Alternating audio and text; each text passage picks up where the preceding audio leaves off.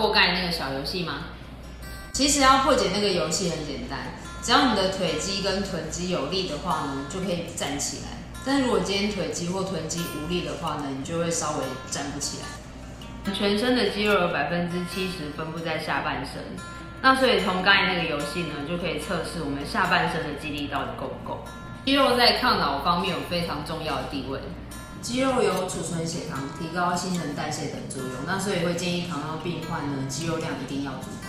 如果肌力不足的话呢，很容易因此失去生活自理的能力，像是蹲啊、站啊或是走啊这些日常动作。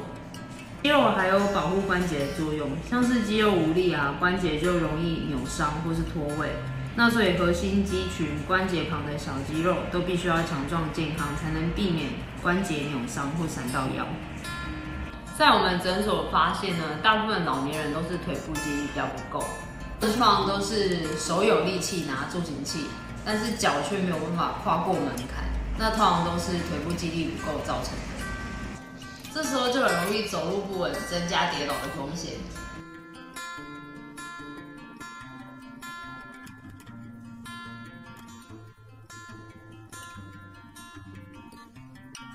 如果你想知道怎么吃、怎么动的话呢，请看我们之前的影片。拜拜。